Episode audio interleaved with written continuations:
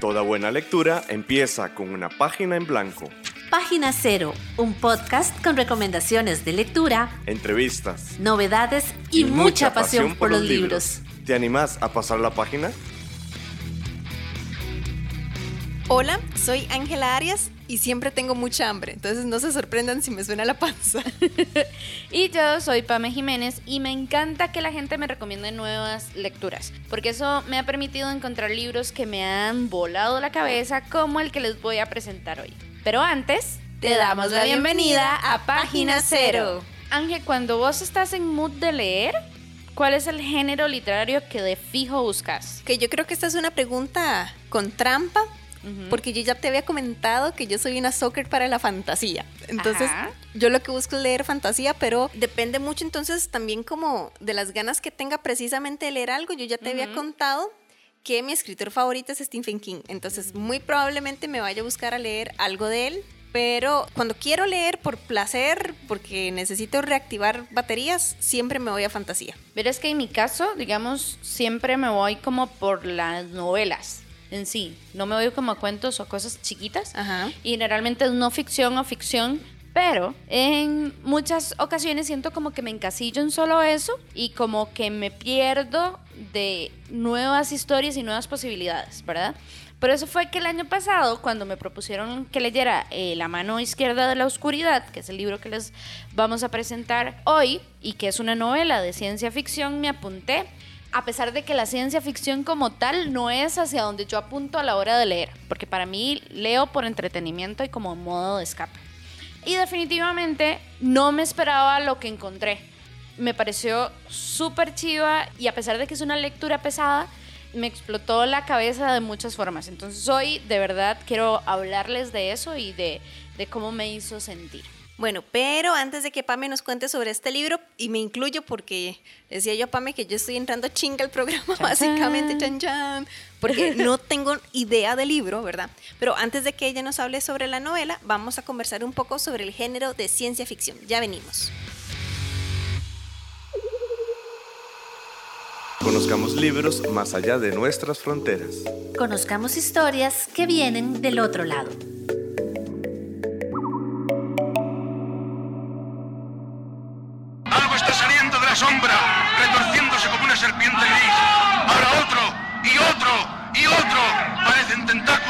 Sí, puedo ver el cuerpo de la cosa. Es grande como un oso y brilla como si fuese cuero mojado.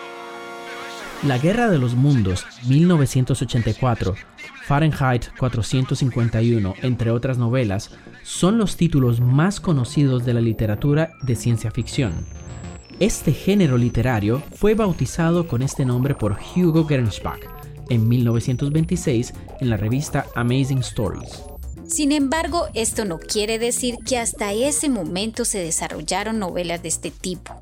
Por el contrario, existen escritos que desde siglos atrás plantean algunos elementos indispensables para la ciencia ficción como la invención de otros mundos posibles, la especulación ante el futuro, los viajes en el espacio, la inteligencia artificial, los avances tecnológicos, entre otros. Otro de los elementos que acompañan a la ciencia ficción es el prejuicio. Es un género literario escrito por y para los hombres. Y se queda solo en eso, un prejuicio, porque las mujeres han tenido un rol activo en la creación de obras canon de la ciencia ficción, como es la autora Úrsula K. Le Guin, autora del libro del que se hablará hoy, La mano izquierda de la oscuridad. ¿Y por qué esta autora es tan importante para la literatura de ciencia ficción? Sofía Barker, traductora médica y literaria española, menciona todos los aportes que Úrsula K. Le Guin le dio a la literatura y a este género.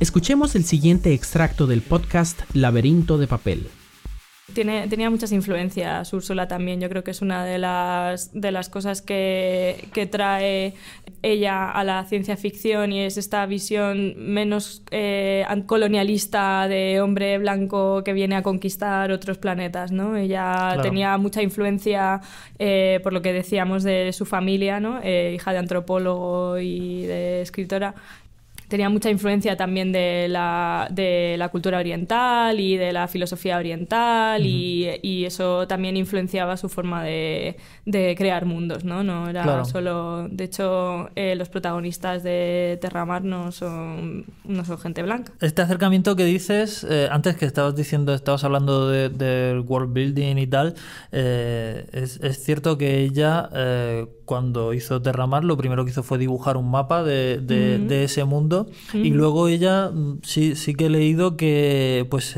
inventaba, no en profundidad y tal, pero sí que hacía como estudios del idioma, las costumbres sociales y tal, de las razas de las que iba a hablar, que es una aproximación bastante científica, por así decirlo. Sí, esa es la, la influencia. Yo creo que alguien que tiene inspiraciones artísticas, pero nace en una familia científica, ¿no? Que al final pues utilizas esos recursos que te da la ciencia para, para crear, ¿no? Y ella, y una de las cosas que ella repite mucho es que ella, a ella los argumentos se le daban fatal, que lo de eh, decir, pues esto es lo que va a pasar en, este, en esta novela, ella no, no hacía eso, ella cogía y decía, me apetece hablar sobre esta cultura, ¿no? O hacer esta eh, especulación y, desarrollar a través de ello. Entonces, eh, pues es un claro ejemplo es eso, el voy a dibujar un mapa y luego voy a ir inventándome a la gente que vive en este mapa y luego pensando pues mm, qué cosas harían, ¿no? Y la batalla eterna que tuvo Úrsula con la,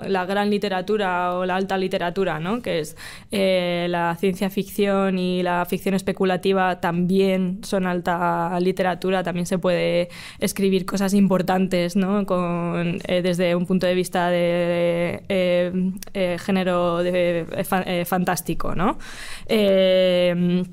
ella no llegó, o sea, no mm, empezó a crear dentro de la ciencia ficción del fandom, como lo llamaríamos ahora. Ella llegó al fandom porque eh, las revistas pulp eran las únicas que le publicaban sus cosas no porque estuvieran mal escritas, sino porque eh, desde el principio ella eh, colocaba un punto fantástico, o bien de fantasía o bien de ciencia ficción, en sus relatos y en sus historias porque le salía de forma natural. Y claro, las revistas serias de aquella época o las editoriales serias de aquella época, pues se lo rechazaban precisamente por eso. ¿no? Escuchás Página Cero, una producción sociocultural y educativa sin ánimos de lucro. Todo el material empleado, como música, libros, extractos de audios y demás, se utiliza con propósitos de comentario, crítica, educación e investigación. Bueno, después de conocer algunos aspectos generales sobre la ciencia ficción y de la autora que de fijo voy a decir mal el nombre. Yo también muy probablemente. Pero lo voy a decir así porque así me sale. Úrsula K. Lewin. Yo siempre, pienso, yo siempre pienso Úrsula K. Lewin, pero muy probablemente está re mal. Sí, yo no sé pronunciar muy bien el nombre. Ahí, por favor, me perdonan las personas que sí saben. son, sí, que son súper fans de ella. Úrsula K. Lewin o K. Lewin, ¿verdad? Quiero que entremos en materia. Primero, Ángel, bueno, esta novela se publicó en 1969, o sea, hace uh. mucho tiempo como 20 años de que naciéramos. Acabo de revelar nuestra edad. ¡No! Pero bueno, vamos a ignorar ese dato anterior y te voy a contar la trama. Vale. ¿Ok? Quiero que te imagines esto. Existe una especie de federación galáctica, ¿ok? Que se llama Ecumen, ¿ok? Esta federación está compuesta por varios planetas habitados por seres humanos existe toda como una agrupación a nivel de ya fanáticos de Úrsula, eh, una agrupación de novelas que tienen como contexto a Ecumen, ¿verdad? Y de este grupo de novelas se extrae esta novela, La mano izquierda de la oscuridad. Y en esta novela nos presentan a una persona que se le asignó un viaje. Esta persona se llama, de nuevo voy a decir probablemente mal el nombre, Genry Ai, y le dicen, ok, Mae, usted tiene que ir a este planeta que se, llama invierno y su objetivo es lograr que invierno se incorpore a esta... Ecumen. Ajá, exactamente. A esta Federación Galáctica. ¿Ok? Ese es su objetivo. Nosotros entramos directamente a la novela donde Genry Ai está ya en invierno y está viendo como un proceso particular, como un desfile, si no me equivoco, ¿ok? Y ahí nos encontramos dentro de la misma novela a otro eh, personaje que se llama Straven. Straven es una persona influyente dentro de esta sociedad que en los principios de la novela como que un poco orienta, por decirlo así, a nuestro personaje principal en toda la dinámica de este nuevo mundo. mundo. Ajá, ¿ok? Vale. Hasta ahí me seguís. Sí, sí. Listo. Ok, ahora aquí es lo súper interesante de esta novela. Existe, digamos que, una división de la obra, o al menos yo lo veo así, en donde al principio podemos ver toda la parte de negociaciones políticas eh, relacionadas con esta visita de este tipo, ¿verdad? Porque él tiene que hablar con el rey para lograr que se unan a Ecumen, ¿verdad? A esta galaxia que le da además algunos beneficios y existe toda esta discusión política. Luego tenemos, y aquí es, digamos, eh, las particularidades, bueno, tenemos esta parte como más política, luego hay un viaje por invierno, ¿verdad? Que se da por una circunstancia particular. Y luego tenemos unos intervalos de narraciones entre capítulos que nos permite, ah, eh, están, digamos, redactados a modo de cuentos o anécdotas o relatos que nos cuentan un poquito la cultura de invierno, ¿verdad? Esa es como la estructura general del libro. ¿Por qué es que yo te digo que, wow, lo leí y me voló la cabeza? Bueno, porque existe una serie de características sociales muy particulares de invierno. ¿Cuáles son? Bueno, en invierno, todas las personas que están o que viven ahí son... frío, perdón. Sí, tienen mucho frío, no, no es cierto. Son andrógenas. Ok. Entonces, resulta que dentro de su manera de mm, comportarse, digamos, durante todo el mes, por decirlo así, tienen una apariencia no definida. No son ni hombres ni mujeres. Ni mujeres. Pero hay un periodo de ese mes en donde ellos están en su periodo reproductivo o sexual. Y para encontrar pareja pueden adoptar uno u otro sexo. ¿Ok? ¿Esto qué quiere decir? Que todos los personajes o todas las personas habitantes de este lugar tienen la posibilidad de ser padres y madres. ¿Ok? Ok. Entonces aquí nos topamos una opción o algo dentro de la novela, por ejemplo, de un rey embarazado. Es muy extraño. En 1969, sí. Ajá, exacto. Y, además es muy extraño y lo digo desde la perspectiva de nuestro personaje principal, porque es un hombre terrícola que sí existe esa división en su sociedad muy marcada. Entonces, el tipo en muchas ocasiones no sabe ni siquiera cómo interactuar, no sabe cómo hablarle, si es chica o chica o chique o, cómo, ¿verdad? Chico, no, chico no, no sabe, no tiene una idea. Y además de eso, esta característica o diferencia social también marca muchos aspectos importantes dentro de la manera en la que invierno funciona, porque al no haber una división de hombre-mujer, no existen guerras, no existe una jerarquía social de poder en donde temas como la educación de los niños, las diferencias de los roles a nivel, ¿verdad? De... Mm, ¿Quién lava los platos? ¿Quién cuida a los chiquitos? Exacto, eso no, a ellos no les hace clic, es como, ¿de qué me estás hablando? Porque todos tienen la posibilidad de ser padre y madre, ¿no? Entonces, durante toda la novela, a mí me hizo reflexionar muchísimo sobre, wow, cómo, ¿verdad? ¿Será esa el gran problema de nuestra sociedad? Porque además en este país nunca han existido guerras, contrario a lo que sí ha pasado en otros lugares de la galaxia. ¿No? Entonces es como toda esta lógica extrañísima para el personaje principal y que además eh, va poco a poco como profundizándose. ¿Por qué? Porque yo creo que el punto principal de esta novela es sobre la otredad. ¿Ok? ¿Ok? Cómo yo le tengo miedo al otro por ser lo que yo no soy o por ser algo desconocido. Entonces, aquí a través de los roles de estos dos personajes principales, vamos a ver esa interacción de dos personas que al fin de cuentas son eso, personas, personas a pesar de sus diferencias de... Biológicas. Exacto, porque, ¿verdad? Tenemos a Straven que mayoritariamente en la novela nos lo presentan como o pareciera que fuese un hombre, entre grandes comillas, pero constantemente está la duda porque ellos y ellas, o este y ellos, o sea, esta sociedad que no se basa por el género, ¿verdad?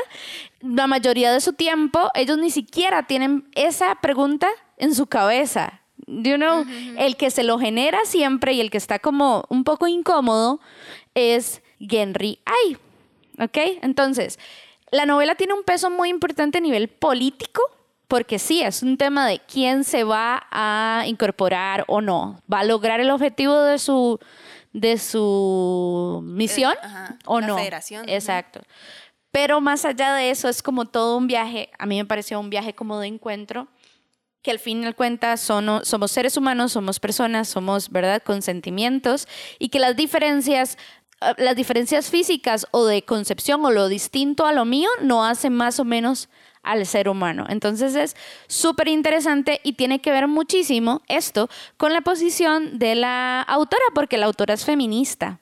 Entonces, leyendo un poquito sobre ella y viendo algunas entrevistas, ella lo que decía es que justamente con esta novela quería buscar algunas maneras en que estos roles o estos conflictos que llegan a tener las mujeres en la sociedad, ¿qué pasa si se eliminan por completo? Ella trabaja siempre mucho en la especulación de qué pasa en este mundo si yo le adquiero o le pongo estas y estas y estas características, ¿qué podría pasar? Entonces es una novela súper loca, toca temas, por ejemplo, del nacionalismo, eh, sobre las otredades, está como muy presente. Es una novela súper interesante, muy profunda, muy, muy profunda, y que sí les tengo que decir que requiere su tiempito. Y justamente ahorita vamos a hacer una pausa, pero ya les vengo a contar cuáles son aquellos elementos que sí me generaron un poco de ruido o donde existían algunas dudas y algunas críticas que tuvo la, la autora en el momento de su publicación. Entonces ya casi, casi, casi regresamos. Página Cero es una producción gratuita para amantes de los libros. Pero para mantener el podcast necesitamos una ayudita. Por eso te agradecemos que escuches esta pausa publicitaria. Ya casi volvemos con más lecturas. No solo de libros vive el lector. Ni la lectora. Si te gusta Página Cero, por favor considera apoyarnos con tu patrocinio en Patreon. Así tendrás acceso temprano a episodios especiales del podcast y a contenido exclusivo para mecenas. Al mismo tiempo, nos ayudas a mantener este proyecto con vida. Encontrá más información en nuestro sitio web pg0.com o visitar directamente el sitio www.patreon.com barra inclinada pg0. Es hora de pasar la página cero. Bueno, y regresamos aquí en página cero. Estamos hablando de la novela La mano izquierda de la oscuridad de la autora, de nuevo voy a masacrar este nombre, Úrsula K. Lewin o K. Lewin, I don't know. En realidad yo no soy la que está hablando la novela. Quien nos está comentando el texto es Pamela Jiménez, nuestra compañera aquí en página cero. Pame, yo sé que vos tenés como algunas ideas para abarcar ya en esta segunda parte del podcast, pero yo tengo como dudas. Lo sé, es que es una novela súper heavy.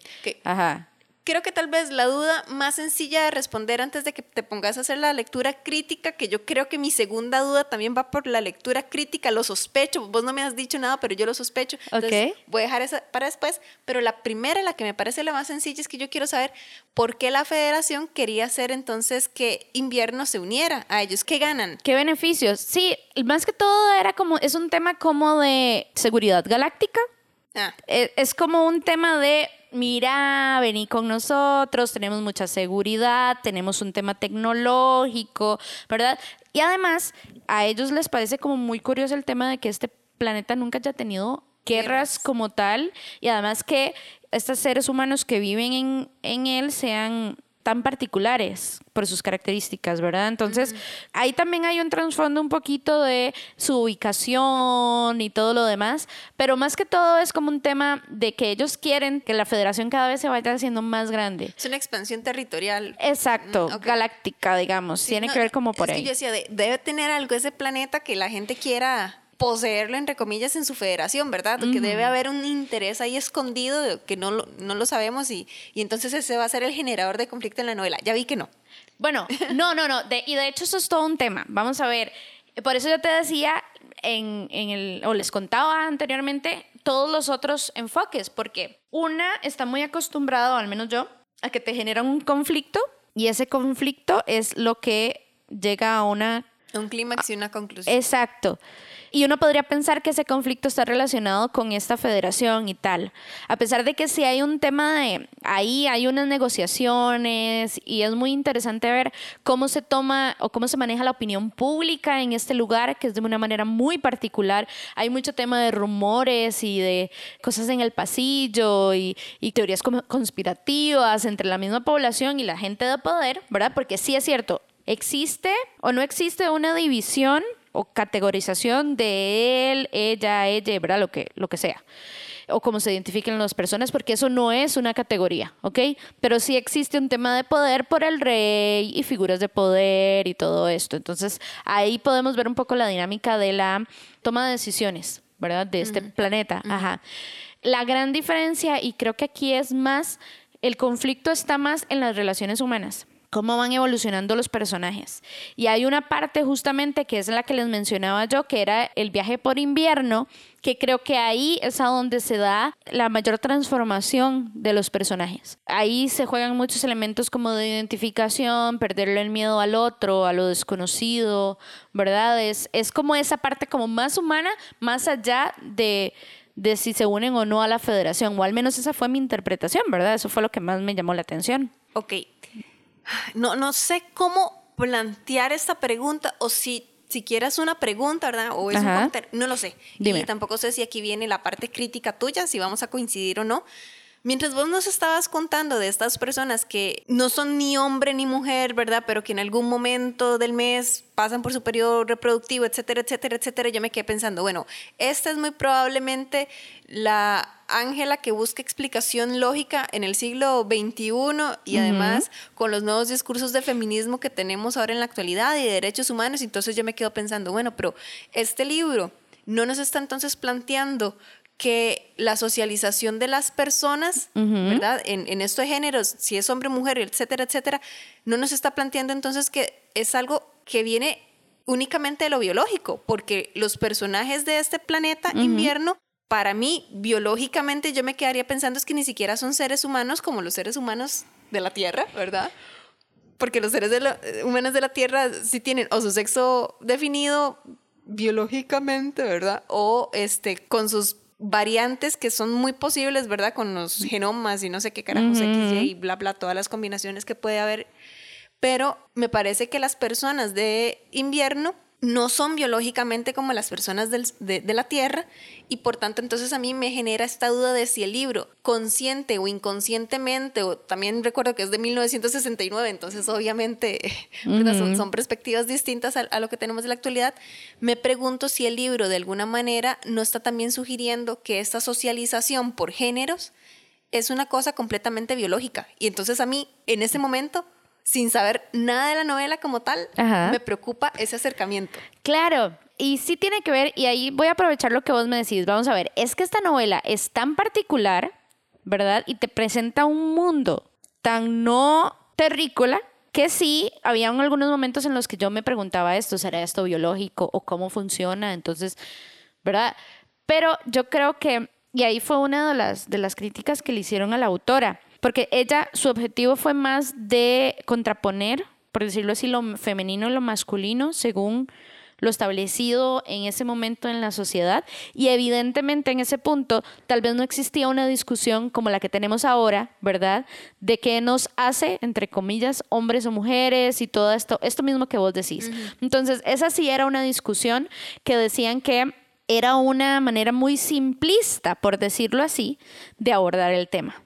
Esa fue una de las primeras críticas. Y que de hecho yo cuando iba leyendo el libro, claro, este, a mí también me generaba ruido, pero lo ponía en, como decís vos, en el periodo en el que salió, 1969, que de, de hecho este autor... Neil, Gaiman. Neil Gaiman. Neil Gaiman, there you go. Este, que de hecho en el, en el blog van a encontrar una presentación que él hizo eh, sobre Úrsula, él decía, es que en mi época esto era imposible, un rey embarazado. ¿De qué me estás hablando? ¿Verdad? Entonces, contrapone una cosa con la otra. Evidentemente ya en estos contextos, ¿verdad? O en este, en este momento de la historia. 2022. Ajá. Eso sí se nos queda un poco corto.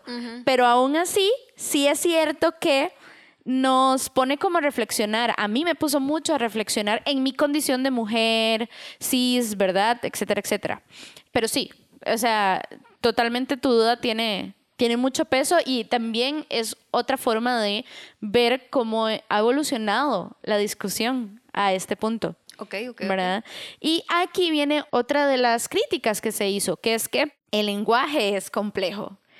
Y muchas veces la autora utilizó el masculino en la interacción entre este ser humano terrícola que sí tiene un sexo definido, digamos, hombre, y su par o, su, o la persona que lo acompaña, ¿verdad? Y en lugar de utilizar un género, eh, una, un pronombre neutral, como a, they. ajá, a veces a la autora, digamos, le, le hablaba, se, le, salió, el he. Pero, pero, eso fue, digamos, porque me imagino, porque estoy viendo el libro aquí sobre la mesa, vos estás leyendo la traducción al español y la traducción del español, bueno, en español nosotros no tenemos pronombres eh, de género neutral. Exacto. Me pregunto si en inglés no habrá utilizado ella el they o no, no, todavía no. se le Eh, eh, escapó. de eso hecho, es un uso más actual. Sí, y, y ella luego dijo, sí, y eso es otra cosa que la de la autora me parece maravilloso. La autora es súper abierta a la crítica, entonces a ella le decían algo y ella investigaba y decía, ah, mira, es cierto, tienes razón, what the fuck. Ajá, exacto, súper humilde y además súper graciosa y con humor aquí, o sea, maravillosa, de verdad. Ahí les dejé en el, en el blog algunas de las entrevistas o algunos materiales que me llamaron mucho la atención y se nota esa personalidad de ella tan, tan pícara y tan inteligente, es un humor muy inteligente que agarra todo como en el aire. Y por si acaso no son suficientes todas las inserciones de audio que metemos, les repetimos la dirección del blog Sí. o el sitio web pg0.com. Exacto, y ahí escríbanos, ¿verdad? Sí, sí, sí. Entonces, esos son como algunos de, las, de los elementos a nivel general que se le han cuestionado a la autora, ¿verdad? O se le cuestionaron en su momento.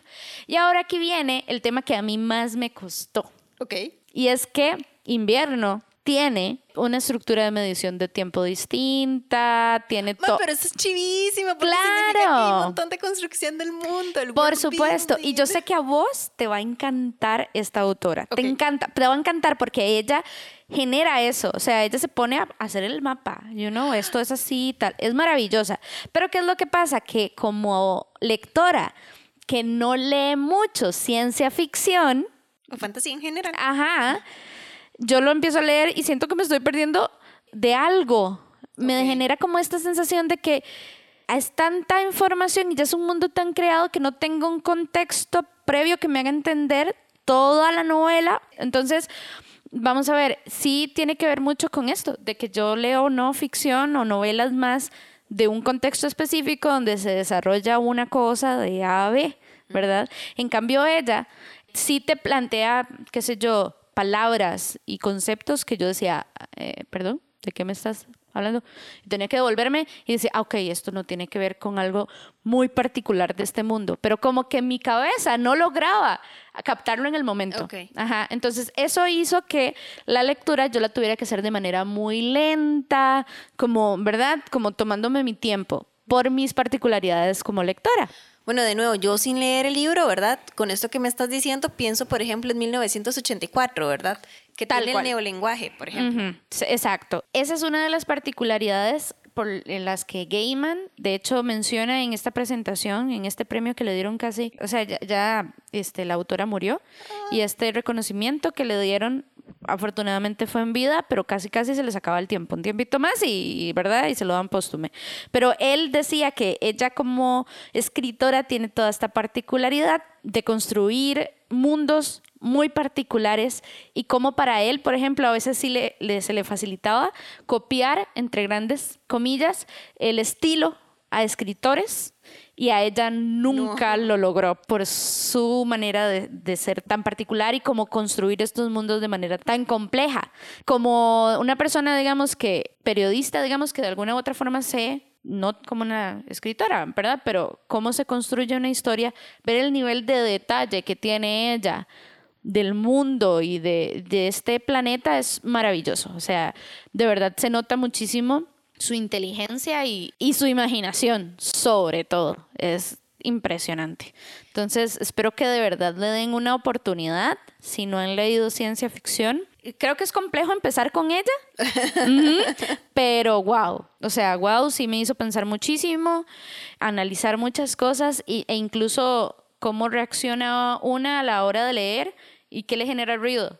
¿Verdad? Porque cuando yo escuché, estos no son hombres ni mujeres, y, pero sí se reproducen y tal, yo decía, pensaba en cómo hacer eso, por ejemplo, en una adaptación de cine. Imagínate lo complicado.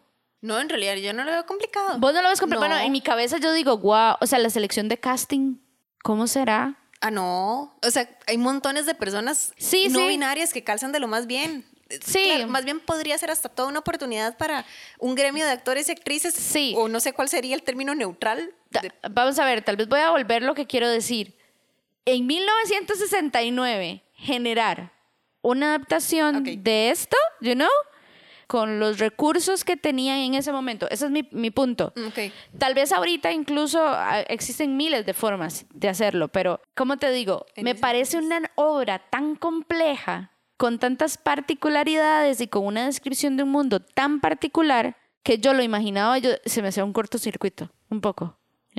Pero de nuevo, también puede ser por mi forma de lectura, ¿verdad? Por yo me acerco a otros, a mundos que son, entre grandes, grandes comillas, posibles. Ajá. Ajá, que no están tan apegados a la imaginación como tal. No sé si me explico. Sí, sí, sí, sí. Ajá. Estamos en la red. Búscanos en Facebook, Twitter, Instagram y YouTube. En estas redes sociales nos encontrás como PG0. Vos también podés sugerirnos lecturas. Unite a nuestra página de Facebook y contanos cuáles son tus libros favoritos y por qué. Cada semana, las sugerencias más atractivas aparecerán en nuestra lista de deseos en redes sociales. Y también las consideraremos para futuros episodios. Búscanos en Facebook como PG0.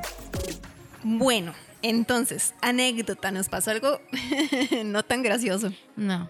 Ahora nos podemos reír. Ahora sí. Pero hace... Hace unas semanas no. No.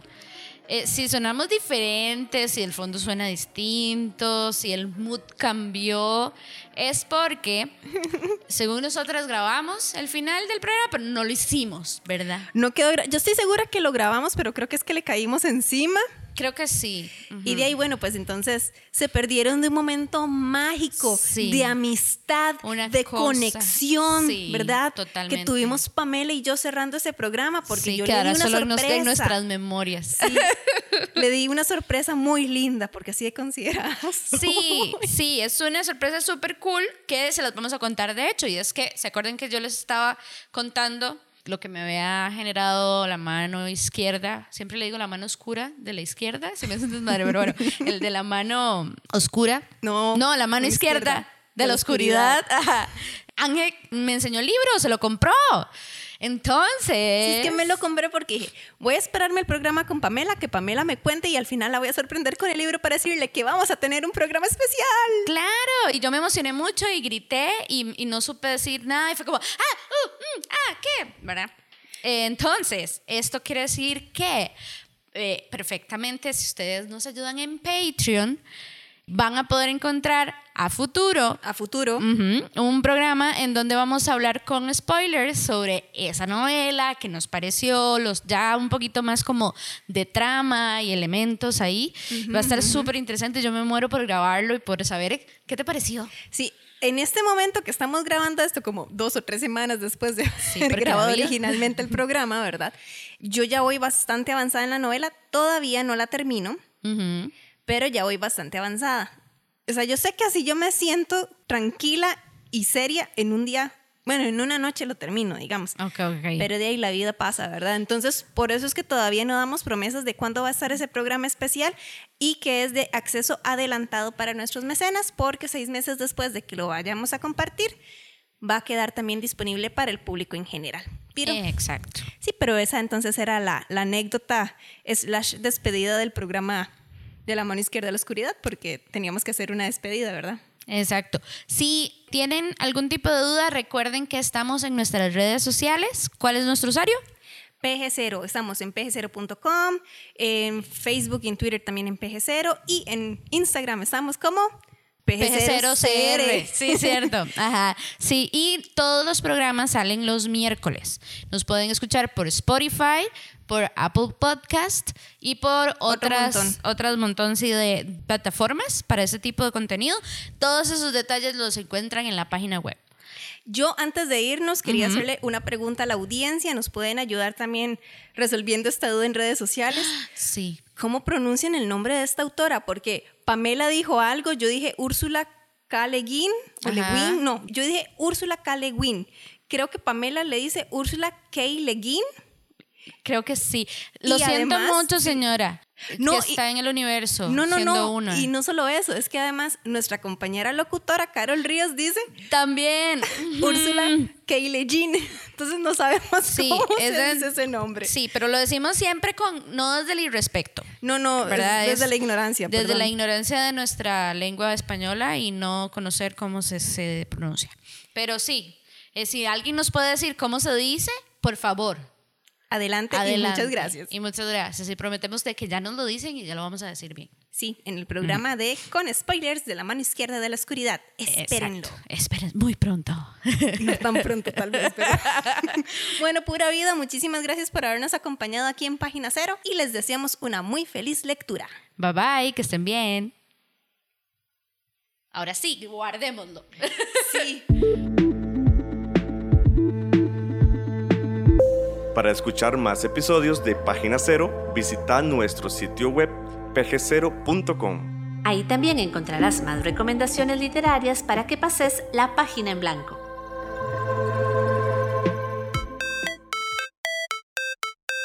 En esta producción participaron Sadie Salas, Manuel Zumbado, Carol Ríos Cortés y Esteban Zúñiga. En locución, Jason Zanabria. Como técnico de grabación, Página Cero es una producción de Pamela Jiménez y Ángela Arias.